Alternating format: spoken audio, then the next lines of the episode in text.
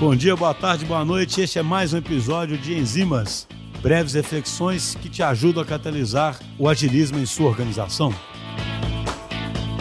Olá a todos e todas que estão ouvindo os agilistas hoje. Meu nome é Elisama Esperancini, atuo como Scrum Master aqui há pouco mais de um ano e fui convidada pelo pessoal do podcast para falar sobre liderança na agilidade. Bom, vamos quebrar isso primeiro. O que, que eu entendo como liderança fora da agilidade? Uma liderança em ambiente mais tradicional, ela me remete muito a uma liderança mais próxima do chefe do que do líder.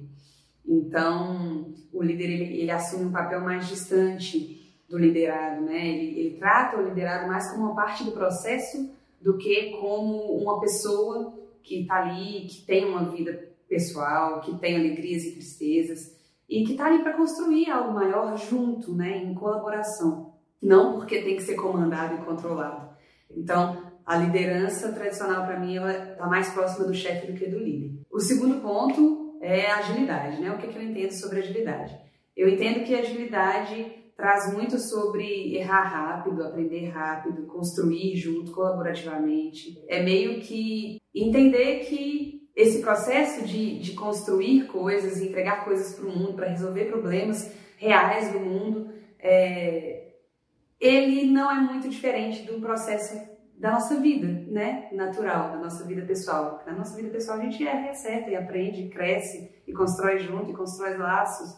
E é trazer para o mundo do trabalho essa naturalidade, né? Porque é o ciclo natural das coisas. Não vai deixar de ser só porque eu entrei às 8 da manhã na empresa e vou sair às 18. Não, isso não acontece, é uma ilusão.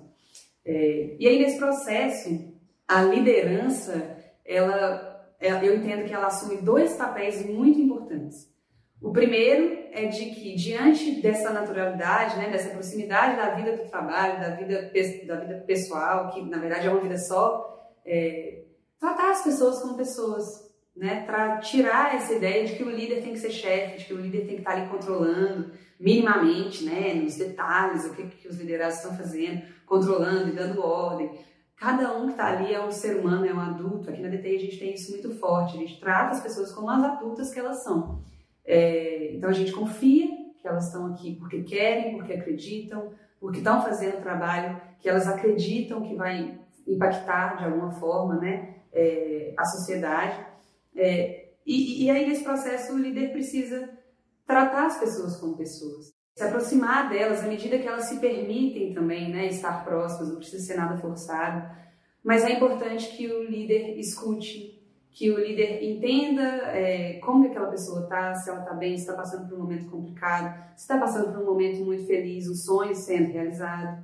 Essa proximidade faz muita diferença nas relações do dia a dia, né? O time é, fica, fica muito mais gostoso trabalhar com a equipe e ao mesmo tempo, já numa pegada assim, né, de processo de trabalho, é, permite que a gente consiga enxergar melhor o panorama do time, né? Pô, se eu tenho aqui, o meu desenvolvedor líder está passando por um problema pessoal na casa dele, cara, então eu sei que ele pode é, precisar de algum, algumas horas a menos hoje, e, e aí eu preciso remanejar alguém para fazer uma função tal e conversar com o time, o time mesmo entender o que, que pode fazer para lidar com aquela situação. Então, assim, é importante não só para a vida, né, para as relações, mas também para o próprio desenvolvimento do trabalho. É, e aí aqui na DT a gente tem uma ferramenta muito legal que é o One on One, é, são reuniões de um para um, é, entre o líder e o liderado. Nesses momentos, eles têm um espaço seguro só deles para sobre o que eles quiserem. E, e eu acredito que as one on ones são um dos principais momentos em que essa relação líder-liderado é construída, é alimentada. Porque os, as pessoas podem falar sobre hobby, sobre problema pessoal, é, dar e receber feedback, enfim, o que acharem relevante para aquele momento que for necessário, sabe?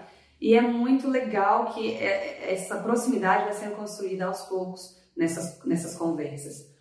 É, então, o primeiro ponto da liderança ágil para mim é isso, é, é, entender que todos somos pessoas, muito mais do que processos, muito mais do que os resultados que a gente quer alcançar dentro da empresa.